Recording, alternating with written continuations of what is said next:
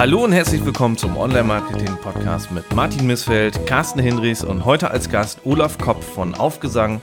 Das ist der Co-Founder und Head of SEO und Olaf wird heute ein paar Fragen zum Thema Entitäten und vielleicht auch noch zum Bird-Update beantworten.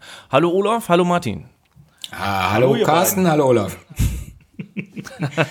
ja, ein Dreier gespannt. Also das wird heute ein bisschen komplizierter bei uns werden, sonst sind wir immer zu zweit. Als Dialog funktioniert das immer sehr, sehr gut zu zweit. Ähm, ich hoffe, wir quatschen uns heute nicht zu sehr äh, dazwischen und kriegen das einigermaßen hin. Olaf wird uns die ganze Sendung begleiten und wir haben auch noch vielleicht noch mal ein oder zwei andere Themen heute, die äh, er auch noch mit uns ein bisschen besprechen kann. Aber dazu später mehr. Ich würde sagen, Martin, du hast ein paar Fragen vorbereitet, weil wir haben uns ja in der letzten, vorletzten Sendung schon mit diesem Thema Entitäten so ein ganz bisschen auseinandergesetzt und wollten dazu ja noch mal einen Gast einladen, der sich da ein bisschen näher mit auseinandersetzt. Und et voilà, hier ist er. Genau, ähm, ja, wir hatten ja das Thema Entitäten und da ging es ja um die Frage, inwieweit das tatsächlich Einfluss auf diese Google Core Updates hat. Ähm, und äh, ob das vielleicht sogar ursächlich ist oder ähm, ja, was es damit auf sich hat. Wir haben so ein bisschen in der vorletzten Folge war das, glaube ich, da rumspekuliert. Und das war aber alles ein bisschen blut- und fleischlos irgendwie und deswegen äh, hoffen wir jetzt einige Fragen damit klären zu können mit dem Olaf. Ja, deswegen gleich, Olaf, die erste Frage irgendwie, wie würdest du das einschätzen? Ähm, also äh, spielt das Thema Entitäten äh, eine wichtige Rolle, wenn es um diese Core-Updates geht?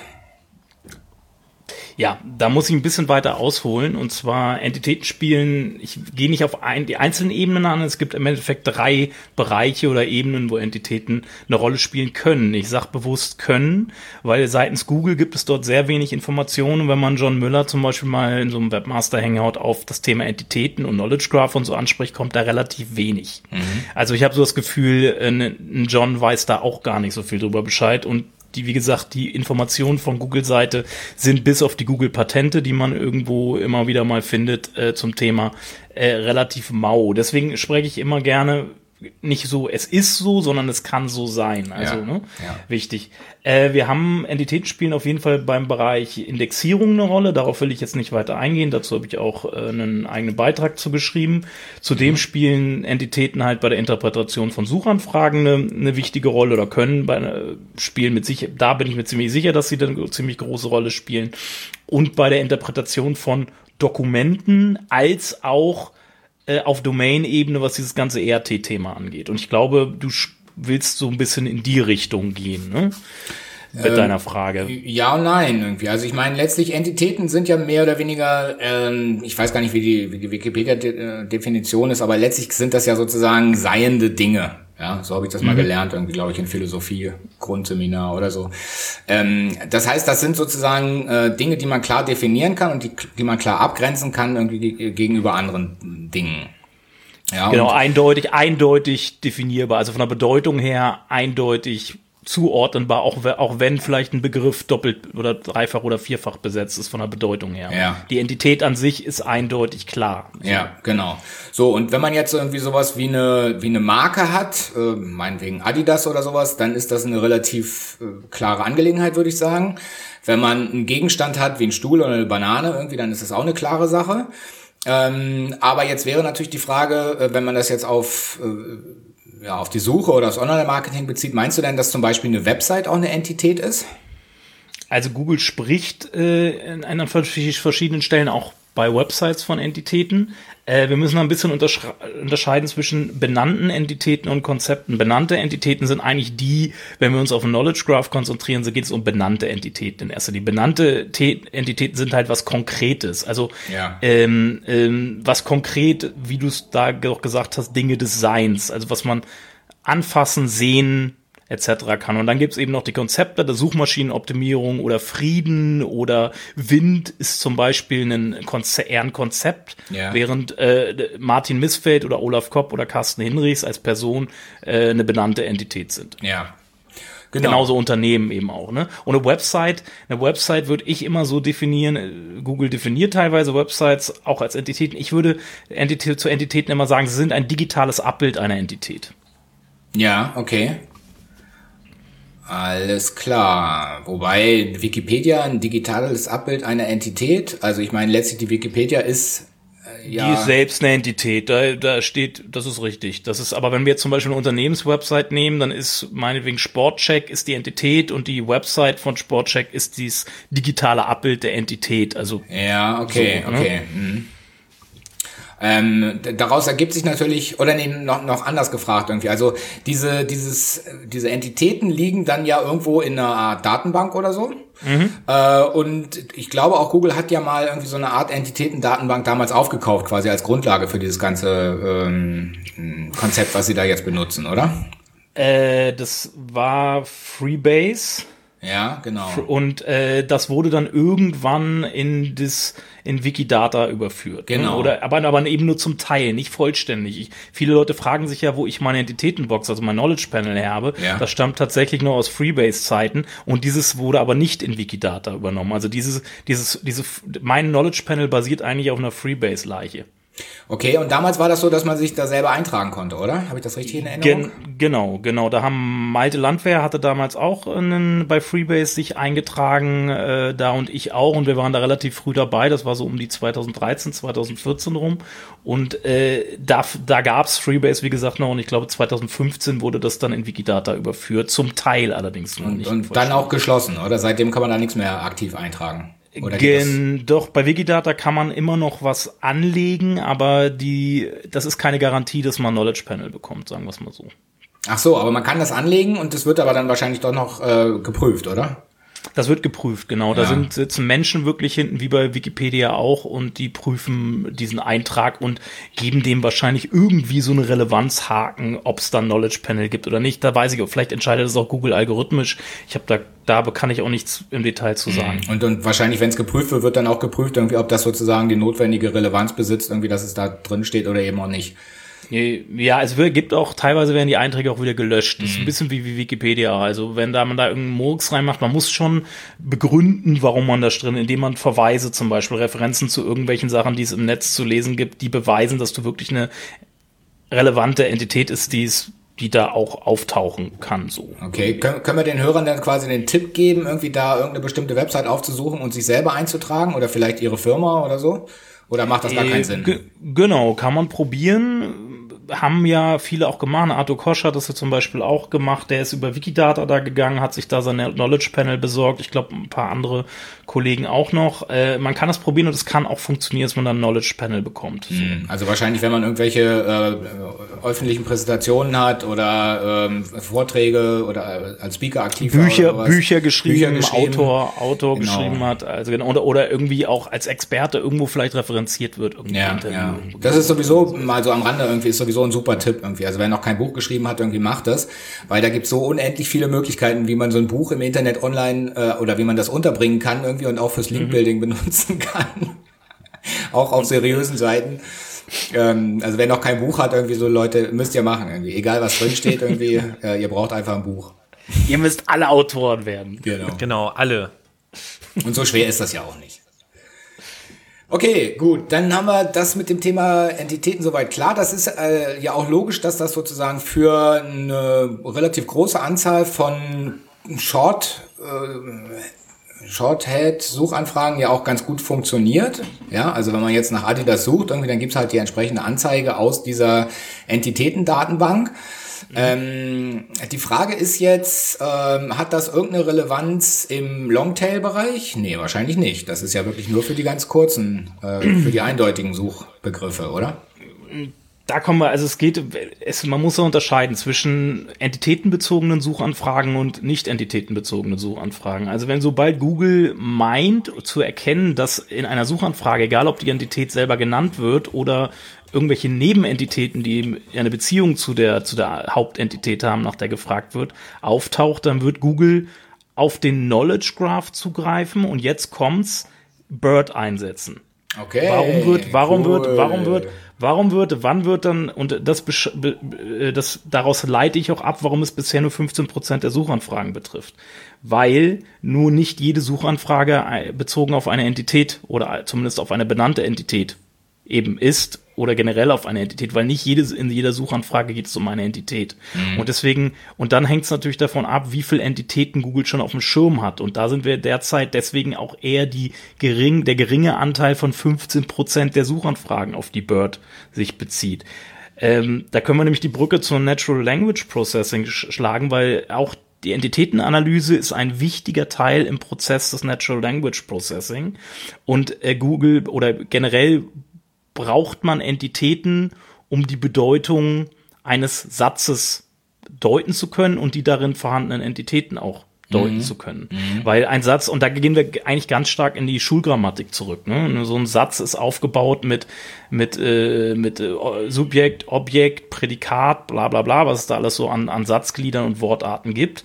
Und eine, eine Entität ist an sich immer Nomen. Jedes Nomen ist ein, in einem Satz ist eine potenzielle Entität. Mhm, ja. Oder in einer Suchanfrage, je nachdem. Ne? Ja. Und wenn ähm, dass und diese also meine meine Schlussfolgerung daraus ist, dass das Bird einen sehr starken über das Natural Language Processing als Prozess eben auch einen starken Entitätenbezug hat und deswegen sich das bisher bisher auch nur für entitätenbezogene Suchanfragen eingesetzt wird, die wo Google auch die Entitäten schon kennt. Ja. Okay, okay, darf ich kurz eine Frage mhm. stellen? Ähm, ich denke, das ist passend an dieser Stelle. Kannst du einfach mal ein Beispiel machen dafür, wo du sagst, ähm, das wäre jetzt eine Suchanfrage, wo es um Entitäten geht, in Kombination mit vielleicht noch weiteren Keywords, wo dann Bird mhm. zum Tragen kommt? Mhm.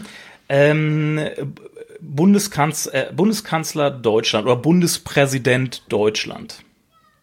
Wenn das einer bei Google eingibt, dann haben wir zum einen, äh, wir haben zwei Entitäten in dieser Suchanfrage. Wir haben einmal Bundespräsident als Entitätentyp eventuell auch. Wir müssen noch ein bisschen äh, unterscheiden zwischen Domain, Entitätstyp und Entität. Im Endeffekt sind Domain und Entitätstyp verschiedene Klassen in einer verschiedenen Hierarchie. Die Domain ist ein, ein, ein sehr großer Bereich, sag ich mal. Und da drin, in diesem großen Bereich, Themenbereich nenne ich es jetzt mal, gibt es verschiedene Entitätstypen, wie zum Beispiel großer, gro die Domain ist Politiker, die, ähm, die, der Entitätstyp ist Bundespräsident und die Enti eine Entität in diesem, in diesem Klassenbereich ist, äh, wer ist unser aktueller Bundespräsident eigentlich? wer ist das? Äh, Steinmeier.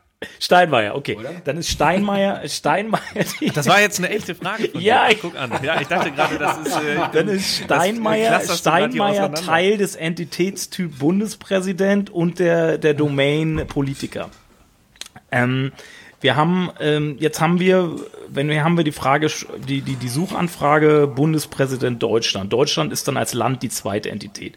Jetzt weiß Google, dass dass Steinmeier gemeint ist, weil wohl der aktuelle, weil wahrscheinlich mit der Suchanfrage, von der Bedeutung der Suchanfrage, da will, die sucht einer den aktuellen Bundespräsidenten. Es kann auch vorkommen, wenn du nach Präsident USA suchst, dass dir alle Präsidenten der letzten Legislaturperioden irgendwie ähm, oder Präsidentschaftszeiten irgendwie angezeigt werden in so einem Karussell. Mhm. Oder es wird dir der aktuelle nur angezeigt. Und daraus kann Google halt deuten, obwohl du Früher war es ja so, du, das Keyword musste in der Suchanfrage vorkommen, damit äh, Google verstanden hat, was du willst. Diesmal kann Google aus dem, aus dem Bezug äh, des Entitätstyp Bundespräsident, der Entität Deutschland, kann, weiß Google, dass es um die Entität Steinmeier geht oder um andere Bundespräsidenten, die in Deutschland mal Bundespräsident waren. Und das ist halt das, das ist halt das, das besonders Neue und spannend wird's, wenn man auch ähm, Session-übergreifender macht. Und da schlage ich kurz mal die Brücke zu Voice Search, weil da spielt dieses Entitätenthema halt auch eine große Rolle, als auch Bird. Ähm, wenn ich bei, bei mein, mein Google Home, wenn ich da diese Suchanfrage, wer ist äh, Bundespräsident in Deutschland? Wenn ich die Frage eingebe, dann wird mir Google Home sagen Steinmeier. Und dann kann ich einen zweiten Satz hinterher schreiben und sagen, und wie alt ist er? Und der Google Home wird mir das Alter sagen. Das funktioniert in der klassischen Suche leider noch nicht. Die Verknüpfung dieser zwei unterschiedlichen Suchanfragen findet im Voice Search, also im digitalen Assistenten schon statt, aber noch nicht in der, in der klassischen Suche. Wenn man das mhm. in der, mhm. nachbaut in der klassischen Suche, also zwei Suchanfragen separat auslöst, dann kann Google mit dem R nichts anfangen. Mhm. Da müsste man wieder sagen, ja, Steinmeier Alter. Äh, aber mit der, aber interessanterweise bei den digitalen Assistenten, da findet diese Verknüpfung schon statt. Ja, Also dass das er, das er mit die Entität, die vorher nachgefragt wurde, gemeint ist. Sehr interessant, weil wenn ich, du hast jetzt Google Home als Beispiel genommen, wenn ich mir jetzt den Mitbewerber von Amazon angucke, so ein mhm. Alexa, mhm. und du stellst Alexa die Frage, ich hoffe, jetzt hört kein, also alle, die jetzt Alexa irgendwie rumstehen haben, macht mal kurz auf Mute. ähm, also ja, muss man ja dazu sagen, wenn du jetzt zum Beispiel zu Alexa sagst, Alexa, erzähl mir einen Witz, dann erzählt Alexa dir einen Witz. Mhm. Wenn du sagst, Alexa, erzähl mir zwei Witze, kann sie nichts damit anfangen. Der hat, kann den Begriff zwei in dieses Wort zwei ja cool. in dem, er kann in dem Moment mit dem Begriff zwei wahrscheinlich nichts anfangen. Das ist ja ein geniales ne? Beispiel. Ja, ja, okay. Ja. Ja, das müsste man bei, bei Google Home mal ausprobieren, ob Google 2 inzwischen als Wort schon ja, interpretieren kann. Ne? Das wäre ganz, wär ganz interessant. Kann man mal ja. testen, wer schlauer ist. also das, da bin ich jetzt schon ein bisschen vorgegriffen. Also ähm, Voice Search ist auch ein ganz, deshalb ist dieses Thema Entitäten so wichtig, weil dieses mhm. Thema Entitäten kann Google sowohl für Voice Search sehr gut nutzen, für die Bildersuche nutzen, für Google Discover nutzen. Mhm. Das, da gibt's gerade eine schöne Sendung von Jens Fauldraht, die kam, glaube ich, gestern raus mit dem äh, Valentin Pelz, Plätzer. Ja. Äh, da geht's um Google Discovery und die reden auch ganz viel über Entitäten, weil Entitäten spielen auch bei bei Google News oder bei Google Discovery auch eine große Rolle, weil Entitäten sind halt ein zentrales Organisationselement, worum halt Dokumente, Inhalte, Bilder etc. rumorganisiert werden können. Und dadurch, das macht dieses Thema Entitäten so spannend als Organisationselement auch. Mhm. Olaf, ich habe noch mal eine Frage, ähm, so für ein Verständnis und auch für unsere Hörer. Das, ähm, du hast jetzt vorhin gesagt, so eine Entität ist eigentlich immer das Nomen innerhalb eines Satzes. Yeah. Und äh, wenn ich mir jetzt überlege, dass es ähm, sehr viele Nomen gibt, so ne, generell, mhm. und ich habe eine Single-Key-Anfrage zu einem bestimmten Nomen, dann müsste das ja über dieses Bird-Update, wo du sagst, es sind am Moment ja nur 15 Prozent, aber mhm. da wird ja diese äh, ähm, äh, Verknüpfung dann hergestellt. Das würde theoretisch gesehen ja bedeuten, dass es ähm, Long-Term-Anfragen stärken würde und Single-Key-Anfragen im Grunde genommen zu bestimmten Key-Phrasen eher schwächen würde. Sehe ich das richtig? Was meinst du genau mit Stärken und Schwächen? Meinst du bezogen auf Ranking? Ja, Weil über Ranking haben wir noch gar nicht gesprochen. Ach so, ja, äh, genau. Deswegen, Vielleicht ist das ja eine gute Überleitung. ja, also Ranking, Ranking, also auf, man, da würde ich unterscheiden zwischen Dokumentenebene und Domain-Ebene, also mhm. äh, Entitätenebene, sage ich jetzt vielleicht mal. Äh, auf Dokumentenebene spielen Entitäten keine große Rolle im Ranking. Da wird klassisch auf meistens auf Vektorraumanalysen wahrscheinlich zurückgegriffen. Bei Vektorraumanalysen ist der große Nachteil, dass sie keinen schweren oder da lässt sich kein Kontext drüber bestimmen. Bei einer über Natural Language Processing, wie was zum Beispiel bei Bird zum, zum Tragen kommt, kann man den Kontext herstellen. Ähm, aber darauf will ich jetzt eigentlich gar nicht hinaus. Man muss ähm, also mal auf Dokumentenebene, also zur, zum Scoring eines Dokuments für das Ranking nachher, wird werden Entitäten keine so große Rolle spielen, außer dafür, dass Entitäten dafür genutzt werden, einen Korpus an Dokumenten äh, zu bilden, die für eine Entität, wie gerade nachgefragt ist, relevant sind. Auf, und, und dann werden, wird ja nur auf einen Teil dieser, dieser Dokumente in diesem Korpus auch das Scoring angewendet. Das wird ja nicht auf alle Dokumente in diesem Korpus angewendet, weil das würde viel zu viel Performance.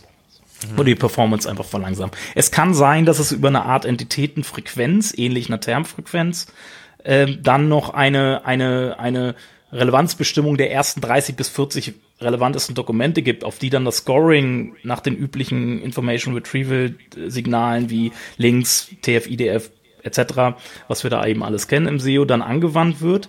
Ähm, mehr aber nicht. Spannend wird das ganze Entitätenthema, wenn wir auf die Domain-Ebene gehen, also dieses ganze Thema EAT, Marke und Ranking und dieses Ganze, was wir ja auch viel im Rahmen dieser Core-Updates zu den Your Money, Your Life Pages besprochen haben, wo wohl dieses EAT-Thema oder dieses Autoritätsthema oder wie man es auch immer nennen will, halt anscheinend eine größere Rolle spielt als eben bei nicht Your Money, Your Life Seiten. Und hier geht es halt, gibt es halt verschiedene Möglichkeiten, im Endeffekt eine Marke aufzubauen. Es geht da um Trust, eine Marke aufzubauen, Reputation, also Trust, Reputation und diese ganzen und Autorität sind Bestandteile einer Marke.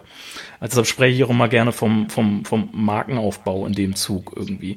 Und Markenaufbau muss man natürlich so gestalten, dass Google das den auch erkennen kann dass es sich um eine Autorität, um eine Marke handelt. Ne? Also ich will jetzt mal kurz Und, eingrätschen irgendwie, äh, damit wir auch noch mal was sagen. Mhm. Ähm, also um das noch mal so Martin, komm, Stück dichter ans Mikro bitte. Alles klar. Äh, um das noch mal zu versuchen, ein bisschen konkreter zu machen.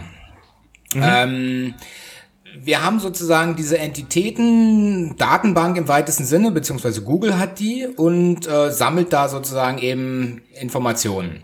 Mhm. Und diese Entitäten selber sind in sich auch noch verknüpft. Also es gibt irgendwie für Deutschland zum Beispiel Unterentitäten, es gibt für Politiker Unterentitäten und so mhm. weiter. Mhm. Und mhm. wahrscheinlich hat sozusagen jede dieser Unterentitäten wiederum weitere Unterentitäten, beziehungsweise vielleicht nennt man das dann auch Attribute.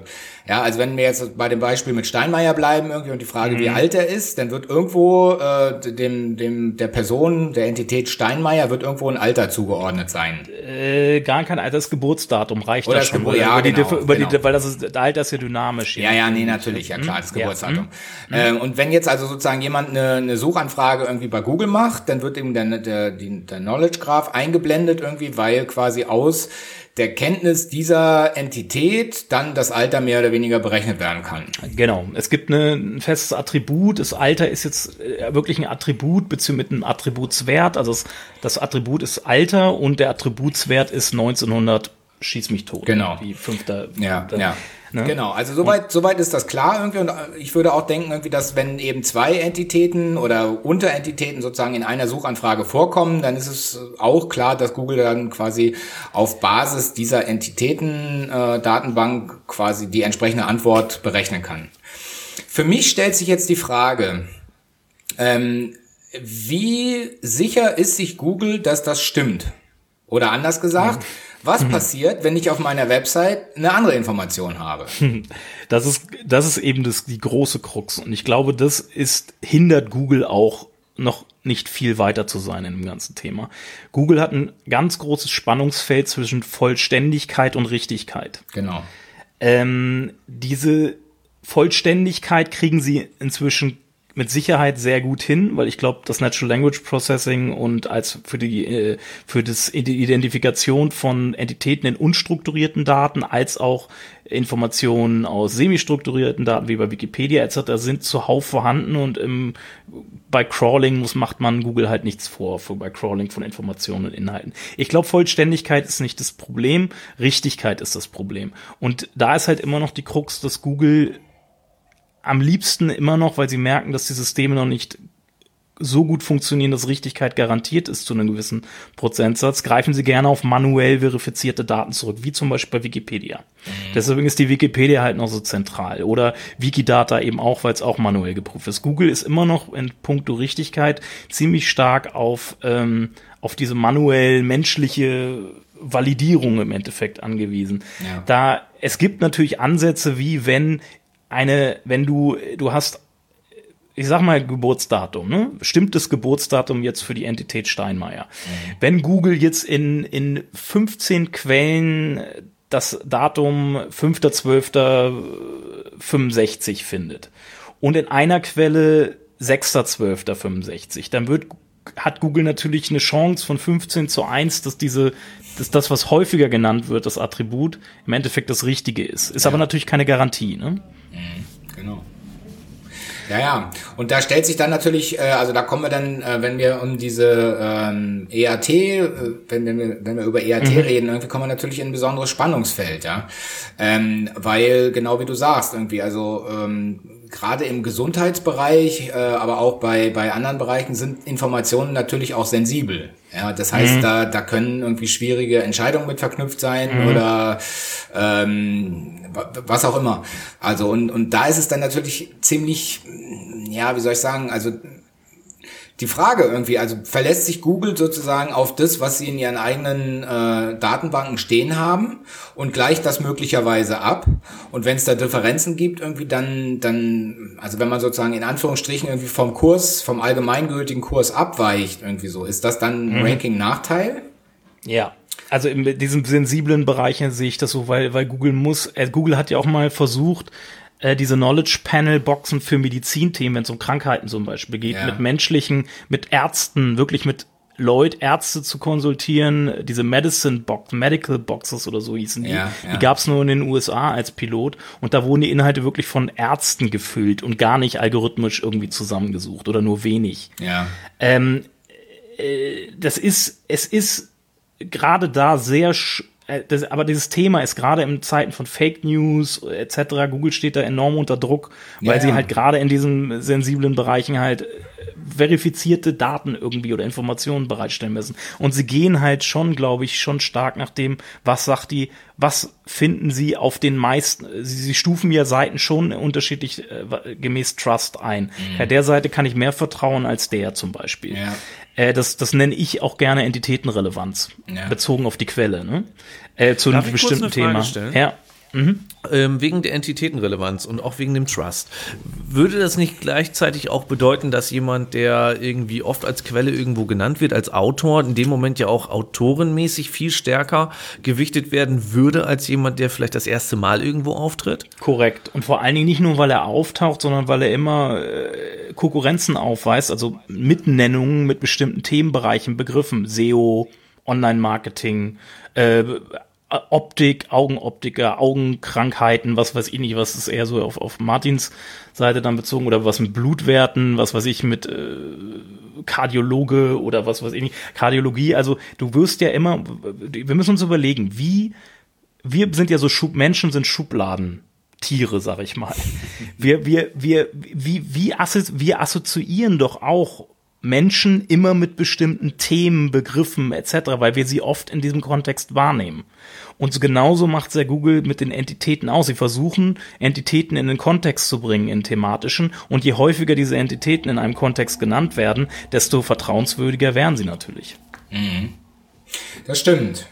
Und jetzt gibt es sozusagen ist, auf der anderen Seite kommt jetzt natürlich rein irgendwie das, was wir eben schon mit dem Bert hatten, irgendwie nämlich die Frage, was erwarten denn die User? Ja, mhm. also ähm, und, und auch da stellt sich natürlich gerade in dem medizinischen Bereich, aber in anderen natürlich auch irgendwie äh, stellt sich ja das Problem, dass die Menschen mehrheitlich möglicherweise mit einer gewissen Erwartungshaltung in eine Suche gehen, die vielleicht auch falsch ist. Ja, also ich, mhm. ich nehme immer das Beispiel oder was was ich immer ganz auffällig finde, irgendwie ist diese diese ähm, das das Keyword Fieber. Ja, mhm. da bin ich vielleicht auch einfach nur äh, sozusagen bockig irgendwie, weil da war ich mal auf äh, Position 1 und inzwischen bin ich es nicht mehr. Nee, also jetzt geht es sozusagen um die, um die User-Intention und ich wollte das Beispiel mit dem Fieber nennen, irgendwie, dass eben ähm, früher waren eben äh, sozusagen allgemeine Ratgeberartikel online und mhm. letztlich ähm, ja wird sozusagen mit dem mit dem Keyword Fieber viel viel Panikmache verbunden irgendwie. Also man eigentlich ist es eine gute Sache irgendwie. Man muss das gar nicht zu früh ähm, sozusagen Medika mit Medikamenten irgendwie behandeln.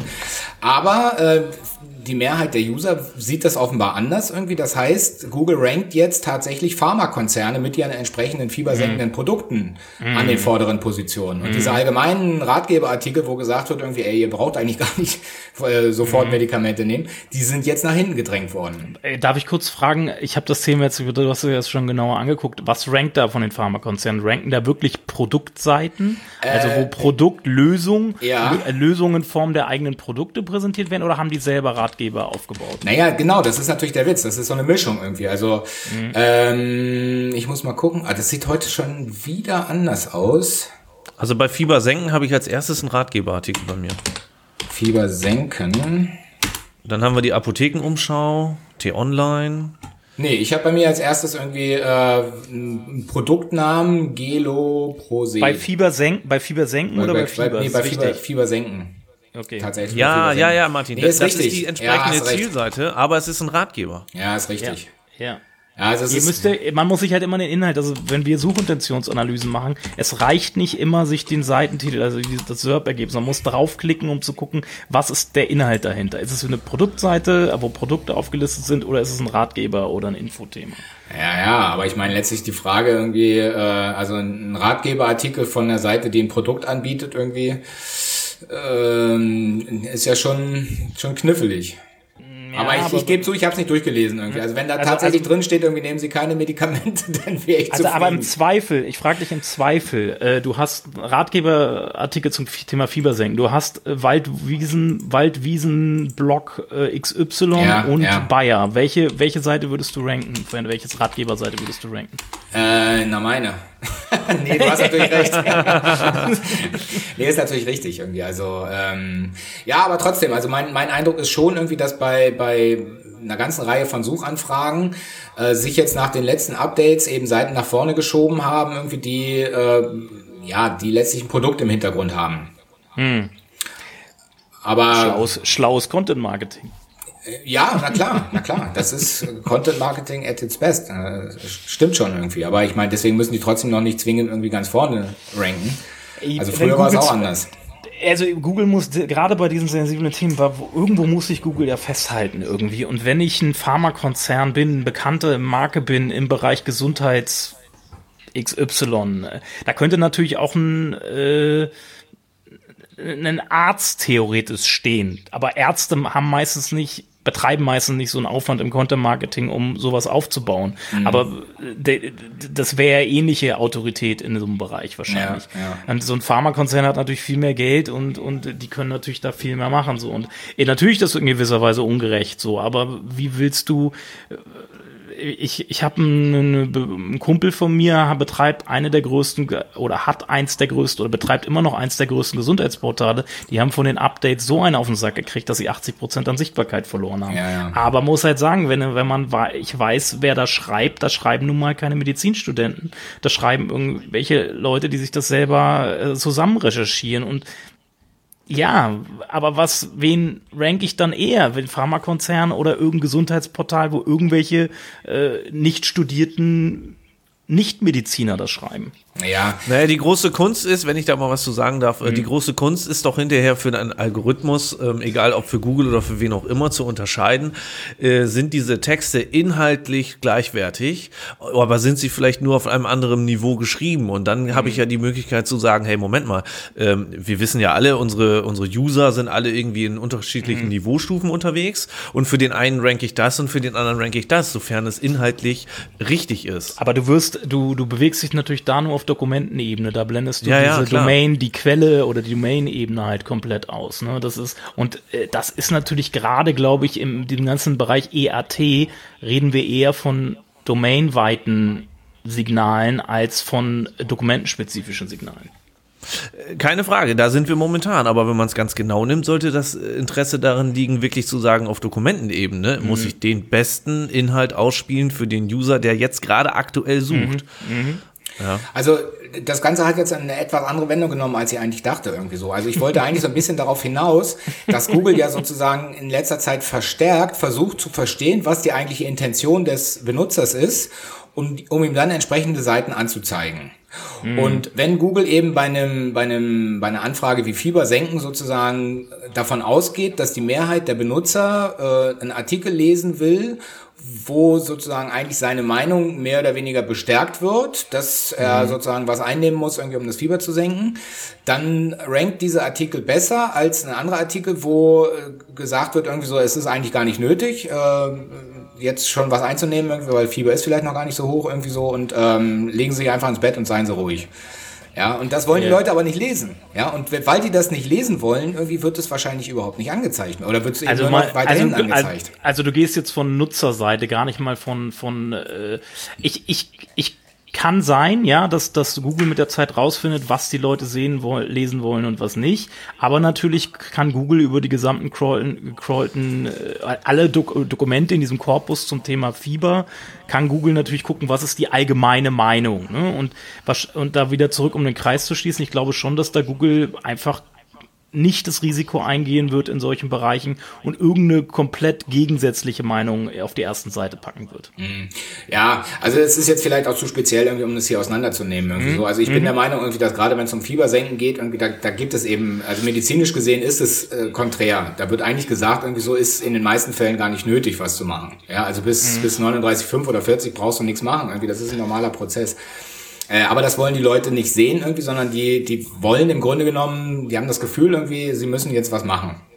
Und ja, mein Verdacht ist eben irgendwie, dass sich das eben verändert, dass Google jetzt eben nicht mehr sagt, okay, eine Mehrheit und vielleicht auch irgendwie die, die, die Koryphäen der Wissenschaft und, und, und die, die Trust-Seiten irgendwie sagen alle mehr oder weniger einheitlich irgendwie, dass man eben nicht Fieber senken muss, aber weil die Leute das sehen oder lesen wollen, weil die das eben wollen, irgendwie zeigen wir jetzt trotzdem vorne Ergebnisse, irgendwo drin steht irgendwie so, nehmen Sie dieses Pulverchen irgendwie und alles ist in Ordnung.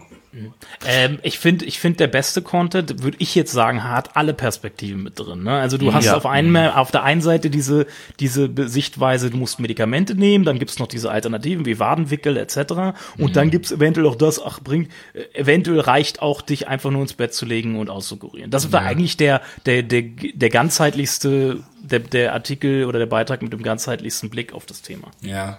Ich finde es halt so spannend, Martin, du sagst halt, das wäre vielleicht nicht so ein gutes Beispiel, aber ich finde, es ist einfach so ein Paradebeispiel dafür, dass es eine ganz einfache Sache aus dem Alltag vieler Leute ist, ähm, die relativ einfach in zwei Worten zusammengefasst ist, aber so bewertungstechnisch so mega komplex ja. ist. Weil du hast ja, ich sag mal, es fängt ja schon damit an, wie viel Fieber hat derjenige, der gerade danach sucht. Jemand, der 41 Fieber hat, der will Gottverdammt nicht nochmal darauf warten, dass es von alleine weggeht. Ja, vor ist es gefährlich. Tun. Es kann ja und gefährlich jemand, sein. Dass, genau, und jemand, der irgendwie gerade bei 37,9 oder 38,1 rumkrebst, der eigentlich nur eine erhöhte Temperatur hat, den interessieren ganz, ganz andere Inhalte. Deswegen finde ich das total spannend, dieses Fiebersenken an sich, mhm. weil du hast eine unglaubliche Range an Informationen, die wichtig sein können. Und da so wie Olaf gerade schon gesagt hat, eigentlich brauchst du eine Seite, auf der alles irgendwo dargestellt wird, im besten Fall sogar mit Temperaturangabe, ja, ja unter Berücksichtigung des Alters Ne, mit, das gibt so viele Faktoren und dabei sind wir davon ja. ausgegangen, dass es eigentlich nur zwei Keywords sind, die irgendwas triggern. Ja. Und wie soll ein Algorithmus das bitte mhm. unterscheiden? Vor allen Dingen, Google also kann nur, total wenn wir, wenn wir zwischen Relevanz, Pertinenz und Nützlichkeit unterscheiden. Pertinenz und Nützlichkeit, einfach mal googeln, wenn, wenn man damit nicht anfangen kann. Pertinenz und Nützlichkeit ist sehr individuell auf den einzelnen Nutzer bezogen, was du gerade gesagt hast. Google kann aber nur Relevanz bemessen. Kann natürlich bezogen aufgrund der Nutzersignale dann auch eine Relevanz und Pertinenz könnte es vielleicht feststellen über festzustellen, was er klickt, etc. Aber äh, von Grund aus kann Google erstmal nur die objektive Relevanz feststellen. Und somit muss Google natürlich alle dieser verschiedenen individuellen Bedürfnisse versuchen, das Dokument zu finden, was im besten Fall alle diese individuellen Bedürfnisse halt bedient. Mhm. Was du gerade gesagt hast, genau. Genau, ja. Okay, so Jungs. Also ich finde es ein spannendes Thema. Absolut, aber wir sind schon über eine halbe Stunde. Äh, wir wollten ja. ja. eigentlich noch ein anderes Thema kurz wenigstens. Das machen besprechen. wir auch noch. Ja, hallo, äh, das wird ja immer länger hier. Also ich würde sagen, das müssen wir jetzt an dieser Stelle abbrechen. Ähm, Nein, ich würde gerne ein, ein abschließendes Wort von Olaf noch hören. Nämlich für all die Hörer, die sich jetzt die Sendung angehört haben und vorher irgendwie mit dem ganzen Thema Entitäten und, und NLP und keine Ahnung, was das alles noch war, irgendwie, äh, die da vielleicht nicht so richtig den Durchblick haben. Ähm, Olaf, was würdest du sagen? Ist das wenn man sich mit Google Rankings und so weiter beschäftigt, äh, ist es erforderlich, dass man sich da einarbeitet oder genügt das Grundwissen, was wir in diesem Podcast vermittelt haben? Also ich, ich, da ist eine grundsätzliche Frage hängt dahinter. Muss man, das hatte ich letzte Diskussion hatte ich letztens noch bei Twitter, muss man sich mit der Funktionsweise einer modernen Suchmaschine auskennen oder nicht? Mhm. Was sagt ihr? Da, was sagt ihr ja oder nein? Naja, es kommt halt ganz drauf an, wenn ich der an Endanwender bin, dann ist es mir egal. Wenn ich aber derjenige bin, der diese Suchmaschine füttert, sollte es mich grundsätzlich schon interessieren, wie es funktioniert. Genau, und äh, da wir seit Hummingbird und dem Knowledge Einführung des Knowledge Graph Google auf einfach weg, immer weiter weggeht von Keywords hin zu Entitäten als zentrales Organisationselement, macht es schon Sinn, sich mit dem Thema zu beschäftigen. Ich kann, wie gesagt, es ist aber, glaube ich, derzeit noch, man kann derzeit noch durch die alt hergebrachte Denkweise in Keywords zu denken, ist, das ist, das funktioniert derzeit noch. Aber je, je größer der Einfluss der Entitäten wird, also je besser Google wird mit äh, Entitäten, immer mehr Entitäten in, den, in, den, in diese semantische Datenbank mit aufzunehmen, desto wichtiger wird natürlich das Thema. Jetzt gehen wir mal, wenn Google selber gerade von 15 Prozent der Suchanfragen ausspielt, sagt das ziemlich viel aus. 15 Entitäten spielen zu 15, bei 15 Prozent der Suchanfragen eine Rolle, sagen wir es mal so. Das wird mehr. Und je mhm. mehr das wird, desto wichtiger wird, sich, wird es sich mit diesem Thema auseinanderzusetzen. Und ich würde jedem raten, sich auf jeden Fall mit dem Thema Natural Language Processing auseinanderzusetzen, weil das hat auch Einfluss darauf, wie wir zum Beispiel Dokumente und Texte erstellen. Okay. Super. Also, dann werden wir gucken, was, wie die Hörer darauf reagieren irgendwie und wenn wir äh, ganz viele Signale kriegen, irgendwie, dass wir das äh, weiter aufbereiten sollen, irgendwie so, dann, dann wiederholen wir das Ganze. Nee, dann, dann führen wir das Ich würde da gerne auch noch mal eben was zu sagen, Martin, bevor du jetzt hier den harten Cut machst, Oh, weil ich gerne noch ein bisschen weiter quatschen. Alles klar. Das macht nichts. Wir sind drei Leute und wir haben heute einfach ein Drittel mehr Zeit. Ähm, Olaf, das klang jetzt gerade ein bisschen so, ich will dich da nicht, nicht, dass man dich falsch versteht, deswegen frage ich nochmal nach. Mhm. Das klang gerade ein bisschen so, als ob du sagen würdest, ähm, wenn man Texte erstellt, sollte man darauf achten, dass es der Maschine gefällt. Aber das ist ja eigentlich Quatsch. Wenn ich gute Texte für den User schreibe, dann kann es ja eigentlich auch im Bereich Natural Language Processing nur funktionieren. Ähm, also das ist ja immer das alte Thema. Schreibe ich jetzt für Suchmaschine oder schreibe ich für Nutzer? Natürlich sollte ich für Nutzer schreiben, aber einfaches Beispiel. Äh, ich- würde eher statt einem, ich weiß nicht, ich glaube, ist das ist er, sie, es, ist das sind das Pronomen? Ich bin jetzt gerade, ist das grammatikalisch? Ja. Das Pronomen? Das weiß. Pronomen, ja, natürlich. das äh, Pronomen. Ich, bevor ich ein Pronomen einsetzen würde in einem Text, würde ich lieber das schreiben, worum es geht Also das Nomen einfach quasi. das Nomen benutzen, weil, Ja. äh, weil es ist einfacher für Google zu erkennen im Rahmen auch, obwohl Natural Language Processing schon mehr erkennt. Ich muss es Google ja nicht unnötig schwer machen. Das ist so ein einfaches Mhm, okay. kleines Beispiel. So. Ja, okay, dann habe ich dann habe ich äh, dann ist alles gut. Dann habe ich deine Frage nicht falsch verstanden und das war nochmal eine tolle Erklärung dafür. Martin, warum hast du denn jetzt so einen Stress? Ich finde das so toll mit Olaf. Na, Das macht wirklich Spaß. ich habe hier irgendwie eine rote Signalsirene, irgendwie die die ganze Zeit blinkt, weil Ja. wir über 30 Minuten sind. ja. Ihr könnt ja jetzt mal- haben wir Olaf. Ihr könnt ja, ja mal die Hörer fragen im Nachhinein, ob ihm das zu lang war oder nicht. Ja, das habe ich ja letztes Mal schon immer gemacht und daraufhin sind wir ja gekommen, dass wir ein bisschen länger machen, weil ich bin ja derjenige, der auch auf die Konferenzen fährt, Martin ja nicht so. Und ich kann mich dann an der Front immer unterhalten äh, bei unseren äh, Zuhörern. Und äh, da ist tatsächlich ein Feedback gewesen, darf gerne länger sein. Okay. So, ich würde jetzt noch ein kleines Thema hinterher schießen, einfach nur, ähm, weil ich es gerne möchte. Sehr gut. ähm, Olaf, geht um dich. Du hast auf Facebook äh, irgendwie jetzt kürzlich die Tage gepostet, ihr sucht Personal. Und wir haben ja im Vorgespräch zu diesem Podcast ganz, ganz kurz schon darüber gesprochen. Erzähl doch mal was zu deiner Personalsuche. Was sucht ihr da und ähm, was sind die größten Hürden überhaupt? Also der größte, der größte, den, also das am wichtigsten wäre uns gerade ein Senior PPC Manager äh, als auch ein Head of SEO. also im Endeffekt das große Problem an der an der an der Personalfront sind nicht die äh, die Allrounder, ich sag mal die Projektmanager. Davon gibt's wie Sand am Meer. Das große Problem sind Fachkräfte halt, wirkliche Fachkräfte, weil äh, nur weil einer SEO in seinem Lebenslauf stehen hat, heißt es nicht, dass er SEO kann. Also oder zumindest SEO nicht kann in dem Niveau, das wir brauchen. Und das ist das ist ein großes Problem und äh, gerade als Agentur ist es halt so, dass du äh, meistens in der Regel weniger zahlen kannst als ein Konzern. Und am Schluss, gerade wenn es um Familienplanung etc. bei den Kollegen geht, zählt, es spielt das Geld schon eine wichtige Rolle, einfach zur Existenzsicherung. Und es ist ein, und es geht's auch, wir tauschen uns auch regelmäßig viel mit anderen Agenturgeschäftsführern aus darüber über das Thema. Es ist bei allen das Gleiche, dass das Personalthema eigentlich immer das, das Kundenthe die Kundenseite ist eigentlich nie das Problem, sondern immer die Mitarbeiterseite. Mitarbeiter halten, Mitarbeiter finden. Das ist so das, wo, wo sich, glaube ich, gefühlt Agenturgeschäftsführer im Bereich Online-Marketing am meisten mit beschäftigen. Aber im Grunde genommen ist es doch eigentlich eine ganz gute Ausgangssituation, wenn man sozusagen äh, relativ viele Allrounder auf dem Markt verfügbar hat, weil ähm, oft ist doch eher das Problem irgendwie, dass die Leute zwar ähm, also gute Spezialkenntnisse haben, oder äh, ist offenbar im SEO-Bereich nicht das Problem, aber in anderen Bereichen irgendwie, äh, dass die Leute eben totale äh, Fachspezialisten sind, aber ähm, dann eben nicht das große Ganze überblicken und dann eben ja viele Missverständnisse entstehen oder man aneinander vorbeiarbeitet irgendwie. Das heißt, wenn du jetzt einen Allrounder hast und der sagt irgendwie, okay, ich lasse mich drauf ein, irgendwie in das und das Thema einzuarbeiten, dann kann das doch eigentlich nur eine Frage von Zeit sein, irgendwie bis bis so jemand dann auch tatsächlich ähm, in seinem Bereich fit ist. Gebe ich dir recht. Ähm, wir kennen ja aus den Agenturen, aus dem alten Werbeagenturkonzert, gibt es den Kontakter, weißt du? Das ist Ja. Kont ich weiß nicht, ob ihr das noch kennt.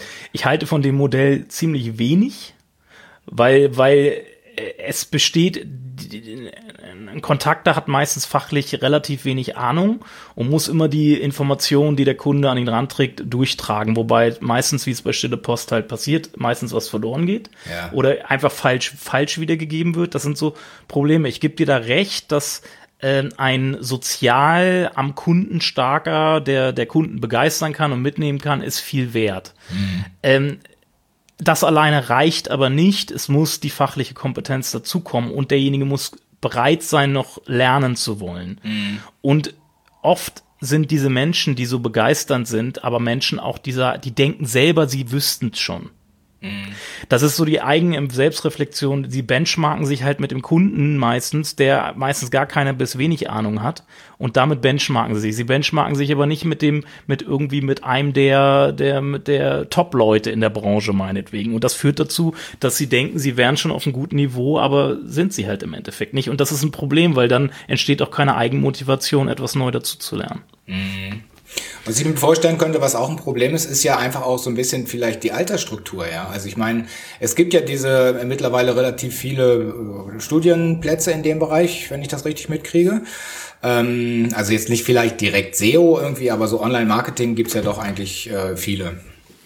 Ähm, und äh, die sind natürlich relativ jung, wenn sie rauskommen irgendwie und, und wenn, wenn sie dann irgendwo anheuern, dann nehmen die natürlich gerne zwei, drei, vier, fünf Arbeitsjahre mit, sammeln Erfahrungen, werden immer besser in ihrem Bereich, kriegen dann sozusagen die Messen auch noch serviert irgendwie und, und knüpfen die Kontakte.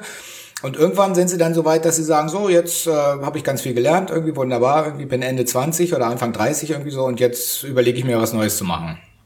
Ja, ich glaube, dass da irgendwie eine relativ hohe Fluktuation auch stattfindet in dem ganzen Voll. Business, oder? Auf jeden Fall. Es ist eine richtige und deshalb tut das ja so weh. Das, das, das tut weh und es geht wirklich als Agenturverantwortlicher und als Führungskraft geht das auch an die, also ich kann da nur aus eigener Erfahrung sprechen, also mich hat das schon teil, ab und zu an den Rand gebracht, an dem, dass ich, dass ich, dass ich noch konnte so, weil das ist immer wieder so ein Trennungsschmerz in gewisser Weise auch, weil du baust halt, du ziehst halt Menschen hoch. Wir bauen, wir bauen 80 Prozent unserer Mitarbeiter sind bei uns durch ein Traineeship gelaufen. Die haben bei uns gelernt.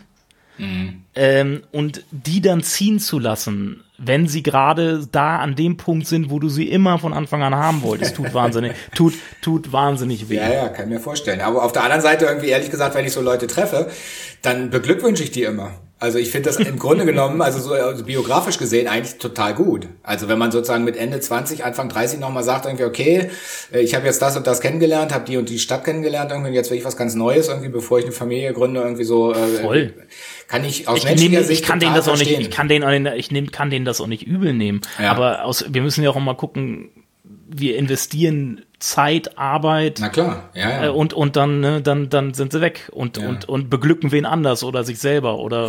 Aber kann man da nicht so eine Art Agenturnetzwerk aufbauen? Also quasi in jeder großen Stadt eine Agentur und die tauschen dann. Ja, dann, wenn, wenn einer bei dir kommt und sagt irgendwie so, ach, Hannover habe ich keinen Bock mehr drauf, ist so eine langweilige Stadt, ich will jetzt nach München. Ja, und in München sitzt vielleicht einer, der sagt sich irgendwie, ist viel zu teuer hier irgendwie so und, und in Norddeutschland ist sowieso viel schöner irgendwie und dann, dann geht der eben nach Hannover irgendwie. Und dann tauscht man im Grunde genommen so ein bisschen das Personal aus und ähm, kann wahrscheinlich gibt es dann Städte, die sind beliebter als andere oder so, aber es sind ja nicht nur die Städte, die den entscheidenden, entscheidenden äh, mhm. Ausschlag geben am Ende. Das heißt, vielleicht kann man da ja auch irgendwie so eine Art kleines Netzwerk machen äh, wo quasi aus jeder Stadt irgendwie eine große Agentur, sag ich mal, irgendwie drin steckt irgendwie und dann kann man ihm den Mitarbeitern vielleicht sogar äh, offensiv anbieten und sagen irgendwie, pass auf, da in Hannover will einer gerne nach München kommen, irgendwie willst du nie nach Hannover gehen. Ähm, in den meisten Fällen, in 90 Prozent der Fälle gehen die Leute von uns nicht mehr zu einer Agentur, sondern machen, äh, gehen die meisten gehen in großen, großen Mittelstand oder Konzern Ah, okay. Die gehen in-house. Äh, die gehen ne? in-house, die in-hausen ja. dann, weil Agentur ist halt schon, da lernst, die Lernkurve ist extrem steil in Agentur, aber die, aber das ist natürlich anstrengender, stressiger. Ja, ne? ja, ja, ähm, ja, Und das ist, weil du hast viele Projekte, was, wodurch durch die Lernkurve natürlich auch äh, so groß ist. Und die Leute gehen halt meistens zu, zu wirklich, bei uns kommt es, jetzt hatten wir dieses Jahr, wir hatten die, von den letzten zehn Kündigungen, Mitarbeiterseitig ist, glaube ich, eine zur Agentur gegangen. Der Rest ist alles geinhoused. Ah, okay. Und das ist, äh, das ist halt das, und die, das hat, ist oft eine finanzielle, zum einen die finanzielle Komponente auf und auf der anderen, manche wollen es dann halt ein bisschen ruhiger mal angehen. Ja, ja. Ja, ja, kann ich auch verstehen. Mhm. Tja, was, was können wir da machen, liebe Hörer? Wenn ihr den Traumjob habt in einem großen Konzern, liebe Hörer, irgendwie so, überdenkt nochmal, ob das wirklich euer Leben ist irgendwie oder ob es nicht viel interessanter ist, sich in der Agentur äh, quasi dem, dem täglichen Kampf auszusetzen. Kampf klingt so negativ. Der ihr seid beide selber- Wir müssen, das, wir müssen das anders sehen. Wir müssen das anders sehen. Wir müssen es so sehen. Wir müssen jetzt die Leute ansprechen, die in einem in einer anderen Agentur quasi sich jetzt aufbauen lassen haben, nochmal wechseln möchten und die möchten doch jetzt bitte bei Aufgesang anfangen und dort lange, lange, lange, lange Ja, ja, ja, ja. Aber das, das ändert nichts am Grundproblem. Also wir müssen die Leute aus den, aus den großen Konzernen wieder rauslotsen. Und die sind da auch nicht viel glücklicher, außer dass sie mehr Geld haben, muss ich ganz ehrlich sagen. Es gibt wenig, wenig, ich krieg, wir kriegen ja, sprechen ja noch immer mit, teilweise mit anderen, die, die dann jetzt woanders sind. Und wir kriegen auch immer wieder gespiegelt, also agenturmäßig waren wir das, das Beste, was sie hatten. Äh, aber sie sind un ja, das stört sie, es geht, ist irgendwie so ein bisschen langsam und so, aber irgendwie dann, dann, dann siegt halt am Schluss dann vielleicht dann doch die Bequemlichkeit und das Geld, ne? Ja. Naja, okay. Ja, Olaf, tut mir leid, können wir dir nicht helfen, oder? Carsten, wie Doch, sieht's ihr habt, denn bei mir, dir aus? ihr habt, ihr habt schon damit geholfen. Was sagst du, Wie Martin? sieht's denn bei dir aus? Was willst meinst du? mal Hast du eine konkrete Frage? Ach, du meinst, ich soll jetzt nach Hannover? Ja, du bist doch da um die Ecke Ah, auch. Ja, da kann ich mich mit Olaf gleich noch mal außerhalb der Aufnahme. Und Head of SEO, das klingt doch genau nach deiner Kragenweite. Ja, meinst du? Ah, ich weiß nicht. Ja, ähm, äh, spannendes Thema. Ich würde das gerne abhaken an dieser Stelle. Nein, Quatsch. Ähm, ich fand, ich, also wie gesagt, Olaf, das hat mir heute richtig, richtig viel Spaß gemacht. Und ich habe auch noch so ein kleines Thema, das wollen wir gar nicht ansprechen, aber ich fand es sehr cool, dass du dich da öffentlich zu geäußert hast, und zwar zum Podcast von ähm, ähm, Kai Spriestersbach und Erik Kubitz, Ja. als es darum ging, dass man auch vor Auftritten eine oder vor, vor Keynotes oder vor Workshops oder wie auch immer, vor Präsentationen, dass es eine, äh, eine seelische beziehungsweise eine psychische Last davor gibt. Also wirklich vielen Dank für deine offene, ehrliche Meinung dazu. Nicht bis bei jedem individuell. Ne? Ich glaube, so ein Felix Beilharz oder so ein Karl Kratz, der ist da, die sind da deutlich abgebrühter, jetzt klingt so negativ, aber de deutlich routinierter und die haben vielleicht da nicht so viel, so viel Baustellen, weiß ich nicht, müssen sie selber sagen, aber die wirken zumindest so. Ähm, aber für mich ist es halt wirklich eine, eine, eine, emotionale Belastung. Ich, ich, mir macht das irgendwie auch Spaß, Wissen zu vermitteln, aber dieser Druck, der damit verbunden ist, dieser Erwartungsdruck, weil man ja vielleicht auch schon die Erwartungen geschürt hat durch die Blogbeiträge, durch Podcasts etc., der, das macht das alles eigentlich nur noch, nur noch schwieriger eigentlich. Ja, So. ich kann das so unterschreiben. Mir geht das ähnlich. Also ich habe unwahrscheinlich Spaß dran, Wissen zu vermitteln und ich freue mich auch jedes Mal, wenn ein Workshop oder wenn eine Präsentation hinterher irgendwie äh, applaudiert wird und erfolgreich ist. So dann frage ich mir immer so, Mensch, warum hast du dir im Vorfeld eigentlich so viele Gedanken Mhm. Ja, gemacht? genau. Aber die letzten zwei, drei Tage vorher, die sind teilweise die Hölle. Ja. Ich war ein Beispiel, ich war beim OMT jetzt, habe ich einen Vortrag gehalten, da habe ich das erste Mal es hinbekommen, die ganze Nacht nicht zu schlafen. Ne? Also das war, Wahnsinn. das hatte auch noch andere Sachen, das war allgemein, weil es ein bisschen schwierige Zeit war irgendwie, aber dann doch diesen Vortrag vor der Brust zu haben, das war, äh, und wenn man, das muss man machen, eine ganze Nacht nicht schlafen und dann morgens einen Vortrag halten, da, also da, da, da, da, da, da zweifelt man wirklich dann teilweise, da, ob man das wirklich hinbekommt. Ja. Ja, das ist halt die menschliche Komponente, die viele, viele draußen einfach vergessen, ne? Mhm. Ja. die immer und überall irgendwo mit dabei ist. Bei dem einen mehr, du hast es eben Mhm. gesagt, bei dem anderen vielleicht weniger. Ne? Das darf man im Großen und Ganzen nie vergessen. Jo. Gut. Gut. Dann, äh, Martin, ich möchte nicht, äh, dass wir uns streiten. Ich würde sagen, wir läuten jetzt langsam das Ende Ja, ein. danke. Ähm, möchtest du zum Abschluss noch etwas zu unserem Gast sagen? Nein. Nein. Okay. Dann mache ich das. Olaf, vielen Dank. Ähm, Martin, vielen Dank. Ja, Olaf, vielen Dank. Wir beide- Auch von mir. Danke für die Einladung. War toll. Sehr War, gerne. war, war sehr Ähm, erhellend. Und es bleibt ja in der Termfrequenzfamilie. Genau. Es bleibt in der Termfrequenzfamilie, genau. Ähm, dann würde ich sagen, ähm, vielen Dank. Ich beende jetzt diesen Podcast, diese Folge. Ich schließe es, ähm, werde es gleich wieder schneiden und hochladen. Und äh, Martin, wir hören uns dann äh, nächste, spätestens übernächste Woche. wieder. Genau. Bis dahin. Bis dahin. Tschüss. Tschüss.